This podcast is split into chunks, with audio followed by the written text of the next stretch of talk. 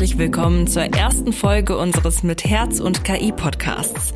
Ich bin Daniela Schäfer und wir sprechen hier über die digitale Zukunft der Medizin. Wo stehen wir heute und wo müssen wir hin, um eine gute, zukunftsfähige Versorgung in Deutschland zu sichern? Um diesen Fragen nachzugehen, haben wir uns heute einen Experten an die Seite geholt, Professor Jochen Werner. Er ist ärztlicher Direktor und Vorstandsvorsitzender der Universitätsmedizin Essen und wird heute mit uns besprechen, wie es mit der Digitalisierung Digitalisierung im Gesundheitssektor läuft. Dazu gleich mehr. Zuerst der Faktencheck mit Lisa. Um digitale Daten im Gesundheitswesen zu nutzen, spielt die Vernetzung zwischen den verschiedenen Akteuren eine wichtige Rolle. Dazu wird in Deutschland die Telematik-Infrastruktur ausgebaut, eine zentrale Plattform für digitale Anwendungen im deutschen Gesundheitswesen. Dazu haben wir uns Studien angesehen. An die Telematik-Infrastruktur waren laut dem aktuellen McKinsey eHealth Monitor bis Mitte 2022 96 Prozent der Praxen angeschlossen. Allerdings kommt es bei mehr als der Hälfte der angeschlossenen Praxen wöchentlich zu technischen Problemen. Auch die Kommunikation zwischen den Akteuren, also etwa Praxen und Krankenhäusern, läuft häufig noch analog. Auch durch den geringen Digitalisierungsgrad in Kliniken. Wir alle kennen es. Rezepte und Patientenakten werden hauptsächlich im klassischen Papierformat genutzt. Bei nur 6% der Ärztinnen und Ärzte war laut einer Bitkom-Studie bisher die elektronische Patientenakte im Einsatz. Unter jenen, die die Nutzung nicht grundsätzlich ablehnen, geben die Befragten unter anderem an, nicht die technische Ausstattung zu haben. Andere scheitern bisher an der Zustimmung der Patientinnen und Patienten. Danke, Lisa. Während also im Gesundheitssektor insgesamt in Sachen Digitalisierung noch viel Luft nach oben ist, gibt es natürlich auch Pioniere, die mit gutem Beispiel vorangehen und zeigen, wie die digitale Transformation gelingen kann. Einer davon ist Jochen Werner, ärztlicher Direktor der Universitätsmedizin Essen. Er arbeitet schon seit 2015 mit seinem Team an der Transformation hin zu einem optimal vernetzten Smart Hospital. Und mit Professor Werner spreche ich jetzt darüber, wie uns die Digitalisierung Digitalisierung in der Medizin voranbringt. Schön, dass Sie heute dabei sind. Ich freue mich sehr, Frau Schäfer.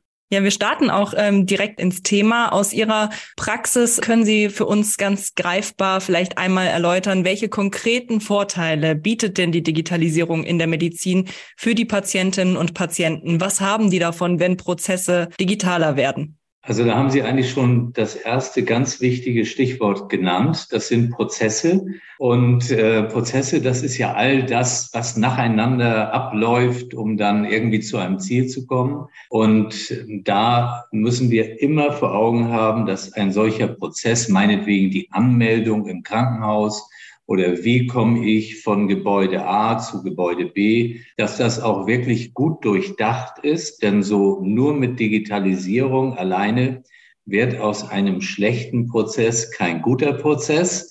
Aber wenn der Prozess denn wirklich äh, analysiert und hinterfragt ist, dann nutzt man die digitale Technologie, um die Abläufe für die Patientinnen und Patienten zu optimieren. Und letztendlich gibt es schon eine ganze Menge. Also es geht im Grunde los mit der Terminplanung in einer Praxis zur Sprechstunde. Da gibt es ja heute schon Apps für dann äh, das ganze Bettenmanagement in einem Krankenhaus. Auch da können Sie sich gut vorstellen, welches Bett ist nun wirklich belegt oder frei oder welches wird nur freigehalten, weil vielleicht nachher noch ein Patient kommt die bessere telefonische Erreichbarkeit, der ganze Einsatz von der Robotertechnologie, der ja heute auch schon immens ist. Roboter haben wir im Labor oder im Lager oder in der Sterilgutverarbeitung oder im Operationssaal, wo wir ja auch mit Roboterassistenzsystemen quasi arbeiten.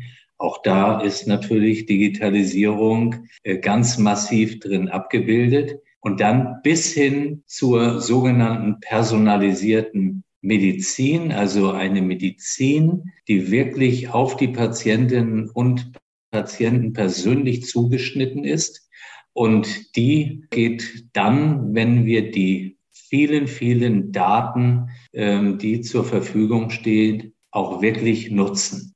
Und so haben wir eine ganz breite Spanne an Anwendungsmöglichkeiten und daran, wo die Digitalisierung die Medizin nicht nur besser, sondern auch menschlicher machen kann, wenn zum Beispiel Pflegepersonal weniger mit Dokumentationsvorgängen beschäftigt ist und mehr Zeit für Patientinnen und Patienten hat. Und das zieht sich im Grunde durchs Krankenhaus, durchs ganze Gesundheitswesen.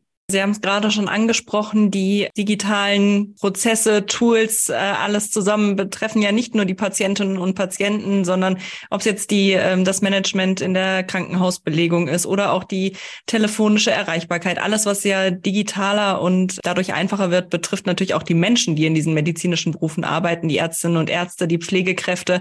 Inwieweit ist deren Alltag denn durch die Digitalisierung vielleicht schon irgendwo komfortabler, einfacher geworden? Geworden. Ist das überhaupt so? Vielleicht erstmal die Frage an Sie, dass die ähm, Menschen in den Berufen entlastet werden oder ist das für die auch ja noch viel Arbeit, diese digitalen Prozesse einzuführen? Haben Sie ganz genau richtig gesagt. Das ist noch viel Arbeit. Es gibt natürlich Bereiche, die funktionieren schon gut. Aber man soll trotzdem nicht vergessen, so eine Umstellung zum Beispiel von der Papierakte auf die elektronische Patientenakte ist ein Riesenprozess. Bis das alles wirklich funktioniert, das kostet manche, ja, Schweißtränen, nenne ich es mal. Und dann können Sie sich auch leicht vorstellen, dass da manche sagen, das will ich nicht, ja, weil das natürlich ein großer Veränderungsprozess ist.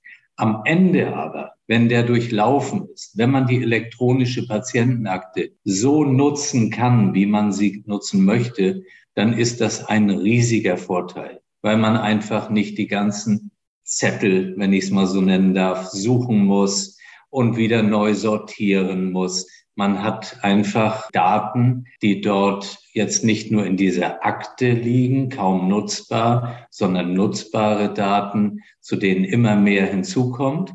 Das kann man sich auch jetzt als Zuhörerin oder Zuhörer gut vorstellen. Immer wieder, das haben wir im Grunde alle erlebt, wird gefragt, was haben Sie für Vorerkrankungen gehabt? Die Frage habe ich gefühlt doch auch schon viele, viele Male beantwortet. Und mal vergisst man die eine, mal vergisst man die andere, aber trotzdem war sehr viel Wiederholung bei. Oder welche Allergien haben Sie? Und das ist doch prima, wenn man das schon einmal erfasst hat in einer solchen elektronischen Patientenakte. Und wenn man darauf basierend vielleicht nur noch nachfragen muss, ne? ist bei Ihnen irgendwas hinzugekommen?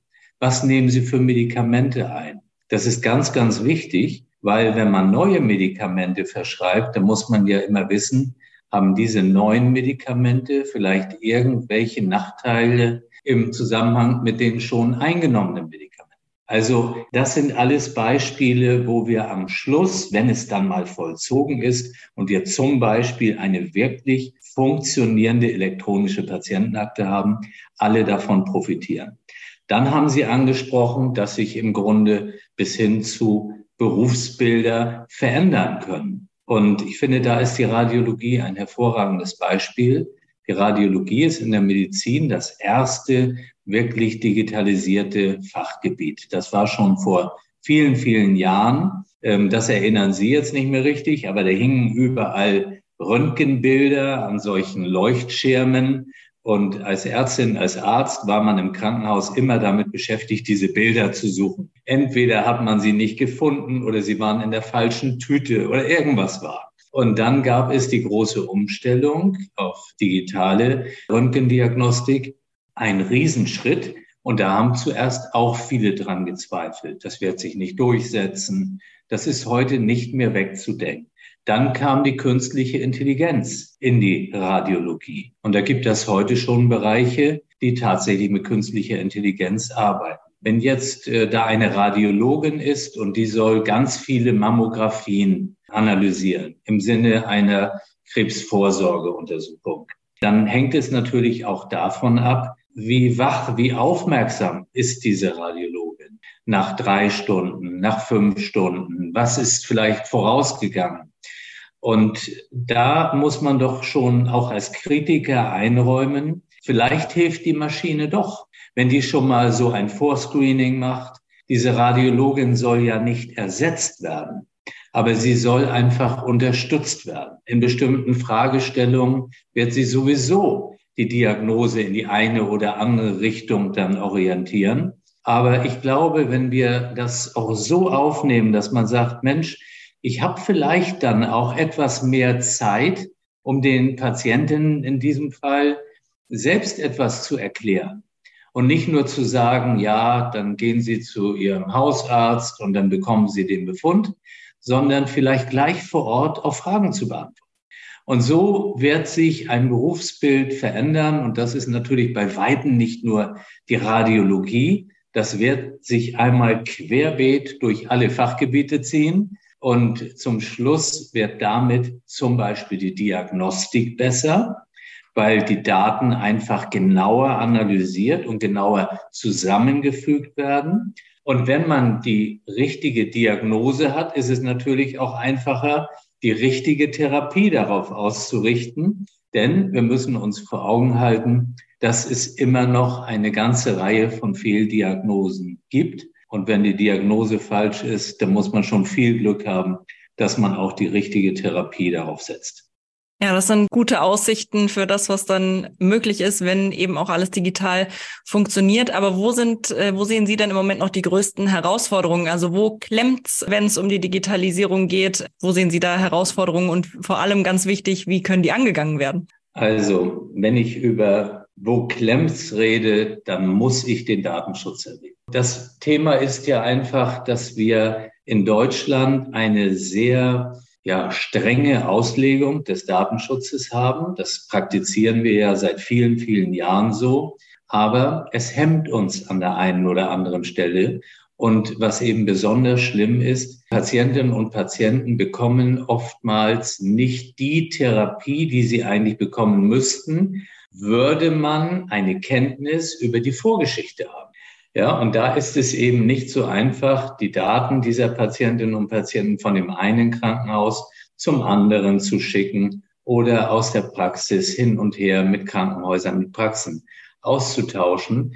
Und das bedeutet schon, Mensch, das, das kann eng werden. Ja, da klemmt das. Dieser Datenfluss, der muss passieren, weil, das sage ich immer wieder, die Patientinnen und Patienten ein Recht auf Nutzung ihrer Daten haben. Ich will Ihnen ein Beispiel dazu geben. Stellen Sie sich vor, ein 70-jähriger Mann wird plötzlich von der Nachbarin in einem Mietshaus bewusstlos aufgefunden.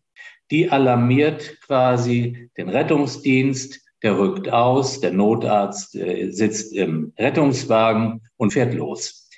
Wenn wir jetzt das Szenario in Deutschland sehen, dann fährt dieser Notarzt zu dem bewusstlosen Mann, ohne irgendwas zu ihm zu wissen. Besser ist es natürlich, weil ja im Grunde auch die Daten vorliegen, wer ist es und so weiter mit Wohnort. Wie das dann in Dänemark wäre, da würde nämlich der Notarzt den Zugang haben zur elektronischen Patientenakte, könnte sich ein Bild davon machen, wüsste, was der Patient, der jetzt bewusstlos ist, für Medikamente nimmt. Dass der vor 14 Tagen eine Operation hatte, dass er vor zwei Tagen bei seinem Hausarzt mit den und den Beschwerden wäre. So sieht man schon, da geht das schon bei der Erstversorgung los. Wir müssen für die Erstversorgung das bestmögliche Wissen zu den Patienten haben. Und das zieht sich durch die ganzen Behandlungen durch. Und deswegen sage ich immer, wir müssen darauf achten, dass die Patientinnen und Patienten wirklich gewährleistet bekommen, dass wir deren Gesundheitsdaten nutzen können. Um das in Gang zu bringen, hat ja dann auch Herr Spahn zum 01.01.2021 für die Bürgerinnen und Bürger in Deutschland, jetzt erstmal dann damals für die gesetzlich Versicherten, eine elektronische Patientenakte in Gang gebracht. Das Problem ist nur, die allermeisten nutzen sie noch gar nicht, weil sie zum einen zu wenig bekannt ist und zum anderen an der einen oder anderen Stelle auch noch klemmt. Und das ist eben jetzt auch ein sehr, sehr wichtiges Projekt. Wir brauchen diese elektronische Patientenakte und damit können wir dann die nächsten Schritte zur besseren Patientenversorgung definitiv gehen. Und ähm, da muss man einfach selbstkritisch sich hinterfragen lassen, wo stehen Sie da in Deutschland? Und da stehen wir leider hinten auf den Abstiegsplätzen. Und daran können wir nur selbst etwas ändern, also respektive die Politik. Es muss zu einer Lockerung des Datenschutzes kommen.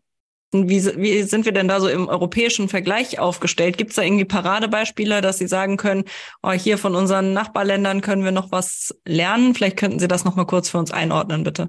Also gibt's auf jeden Fall. Und äh, wenn ich jetzt sage, in Estland oder ich bleibe nochmal bei dem Beispiel Dänemark, da ist das und das viel digital organisierter, dann kommen immer viele und sagen, ja, das sind aber auch kleine Länder. Und das möchte ich so nicht stehen lassen, weil ich einfach sage, dort hat ein Land, ob klein oder groß, die Entscheidung getroffen, wir werden eine landesweite Digitaloffensive machen.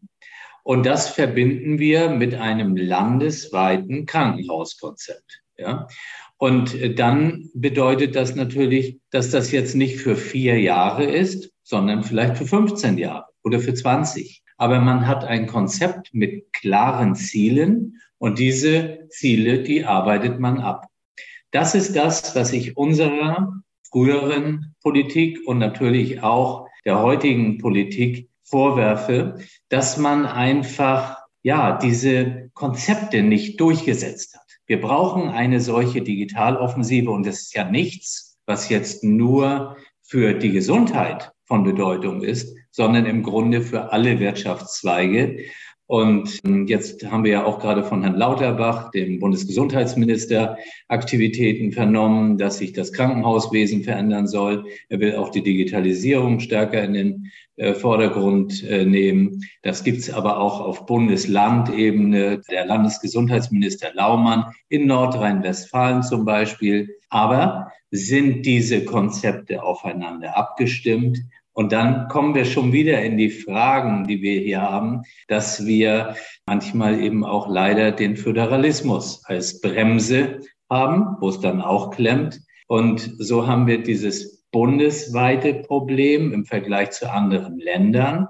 Aber wir haben auch innerhalb unseres Landes ein Problem mit den Bundesländern. Und wir müssen einfach alles tun, dass diese Probleme weniger werden. Und das können sie nur, indem man zum einen Gesetzgebung verändert und zum anderen natürlich auch Machtfortschritt lebt. Also es soll hier natürlich vorrangig ums Gesundheitswesen gehen, aber Sie sagten schon, wir brauchen die Digitalisierung ja auch in ganz anderen Bereichen. Gibt es da vielleicht auch Überschneidungen, ähm, etwas, wo das Gesundheitswesen aus anderen Wirtschaftszweigen, Industrien und so weiter äh, lernen kann, wo sich das gegenseitig bedingt? Wie erleben Sie das? Also auf jeden Fall, das Gesundheitswesen kann ganz viel lernen. Es hat natürlich auch Besonderheiten. Also ganz früher, was heißt ganz früher, früher gab es ja mal so die Idee, Mensch, wir haben doch eine total prozessorientierte Autoindustrie, die Autoproduktion, das übertragen wir mal aufs Krankenhaus.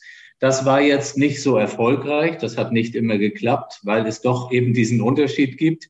Äh, der Faktor Mensch ist im Krankenhaus schon bedeutender, weil auch die Menschen, ja, die hier arbeiten, immer mit Kranken zu tun haben und das auch etwas mit denen macht, die eben hier tätig sind. Deswegen ist das alles schon komplexer. Aber es entbindet uns nicht davon, Prozesse zu optimieren. Und da können wir natürlich aus anderen Industrien lernen, äh, aus anderen Wirtschaftszweigen. Und das tun wir auch. Also ich glaube nur, wir sehen uns als Gesundheitswesen schon überhaupt die Bezeichnung Wesen ist natürlich auch schon so ein bisschen befremdlich. Wir sehen uns als Gesundheitssystem, nenne ich es jetzt mal, oft so ein bisschen isoliert. Und ich glaube, daran müssen wir auch arbeiten, weil natürlich der Verkehr zum Beispiel auch direkt mit Gesundheit zu tun hat, verschiedene Produktionsstätten, das ganze Thema der Ernährung oftmals gar nicht so von der Gesundheit her gedacht wird, die Prävention. Prävention ist nichts, was jetzt nur im Gesundheitssektor passiert. Also Sie sehen, das wird, dass diese Grenzen äh, zu anderen Bereichen, die werden durchlässiger. Und das ist dann, glaube ich, wirklich das große Kino, wenn wir das hinbekommen, dass wir die Nachbarbereiche, Nachbargebiete wirklich eingebunden bekommen. Und das wird passieren. Das passiert natürlich auch mit der Digitalisierung. Wenn wir mal überlegen, wie ist unser Tag? Was erleben wir alles mit unseren Smartphones? Wie nutzen wir die? Und bei ganz vielen äh, Themen können Sie immer den Link zur Gesundheit machen. Ja? Und das, so müssen wir denken. Das ist, wie wir überhaupt dieses Denken ein bisschen digitaler machen müssen. Also wir haben so, wie ich immer sage, unser Mindset und äh, das, auch das Mindset, unser Bewusstsein, wie denken wir, das muss sich mit dieser Digitalisierung dahingehend etwas verändern, dass wir mehr das Positive sehen, dass wir Chancen sehen für die Digitalisierung und nicht immer nur gleich die möglichen Risiken äh, debattieren und dann wieder in dieser Konsensgesellschaft verharren, wo man sagt, ja, aber vielleicht warten wir noch mal ab und es gibt ja auch viele Probleme. So kommt man bei dem Thema Digitalisierung nicht weiter, weil Digitalisierung auch Schnelligkeit bedeutet. Und was es eben auch bedeutet, ist mal Fehler, die sich eingeschlichen haben, zu korrigieren in einer Software, die kontinuierlich optimiert wird. Das ist ein anderes Herangehen, als wie wir es früher hatten, wo man gesagt hat, gut, man fängt mit irgendeinem Thema an, wenn alles ganz genau durchdacht ist äh, bis zum Ende und vorher geht man nicht los. Das können wir heute nicht mehr äh, in diesem ganzen Digitalsektor. Also noch einiges, was da an Aufgaben vor der Gesundheitsbranche, vor dem System liegt. Aber es ist vorhin zwar schon angeklungen, würden Sie für uns aber trotzdem vielleicht noch mal ein ganz konkretes Beispiel benennen. Was läuft denn heute schon richtig gut? Also vielleicht gerade bei Ihnen auch in der Klinik, ähm, die Sie umbauen zum Smart Hospital, irgendeinen ganz konkreten Prozess, wo Sie sagen, da profitieren heute schon alle von der Digitalisierung? Wir haben bei uns eine Notaufnahme eingerichtet. Die hatte das Ziel, weil wir keine entsprechende Notaufnahme hatten. Wir haben sie 2018 in Betrieb genommen. Eine Notaufnahme, wo man sagt, möglichst digital, im Grunde papierlose Notaufnahme. Auch dort haben wir ganz, ganz viele sehr gute Abläufe. Und dann gibt es natürlich Bereiche, die sind einfach schwieriger zu optimieren, wie zum Beispiel ein Gerätetracking, ja, wo Sie dann auch das, dafür haben wir Beispiele, wo Sie sagen, wir wollen jetzt wissen, wo sind unsere Ultraschallgeräte. Ähm, das kann man heute technisch alles sehr, sehr gut machen, aber das sind wieder Themen, wo Sie Personalvertretungen einbeziehen müssen in die Planung, weil man, wenn man negativ denken würde, natürlich auch sagen könnte, wer bewegt jetzt eigentlich die Ultraschallgeräte in welcher Zeit? Das ist überhaupt nicht mein Denken, aber das zeigt, wie wir uns manchmal auch im Weg stehen, um digitale Technologien einzuführen, die absolut auf der Hand liegen, aber wo Ängste bestehen, dass man irgendwelche Überwachungsfunktionen für Mitarbeitende äh, quasi heimlich dort reinbringt. Also Sie sehen, wir können so durchgehen durch so ein Klinikum. Es ist viel passiert, aber wir haben auch noch viel Luft nach oben. Was Prozessoptimierung äh, betrifft, das ist ein sehr mühevolles Unterfangen, die Prozesse wirklich zu analysieren und zu optimieren. Aber natürlich hören wir damit nicht auf und machen weiter. Das wäre eigentlich äh, auch schon ein sehr schönes Schlusswort. Trotzdem habe ich noch eine Frage an Sie. Und zwar für unsere Rubrik, die wir in diesem Podcast haben und die nennt sich Herzenssache. Da würden wir Sie gerne noch mal fragen, welches Thema liegt Ihnen denn besonders am Herzen? Was glauben Sie, was ist in fünf Jahren konkret durch die digitale Medizin möglich, was heute noch nicht möglich ist? Also mir liegt am Herzen, dass das, was in fünf Jahren durch die digitale Medizin möglich ist, auch in Deutschland möglich wird. Denn im Moment schreiben wir das Jahr 2023 und heute sind bedingt durch den Datenschutz bestimmte Möglichkeiten gar nicht umsetzbar in Deutschland, weil sie einfach nicht die Norm, die dafür erforderlich ist, erfüllen. Wenn das so weitergeht mit dieser Entwicklung, dann werden wir eben auch personalisierte Medizin nicht in der Vollendung, wie es dann in fünf Jahren möglich ist, äh, umsetzen können. Und das ist das, was mich eigentlich am meisten äh, bedrückt macht, dass wir die Chancen, die wir haben, durch einen überbordenden Datenschutz nicht umgesetzt bekommen.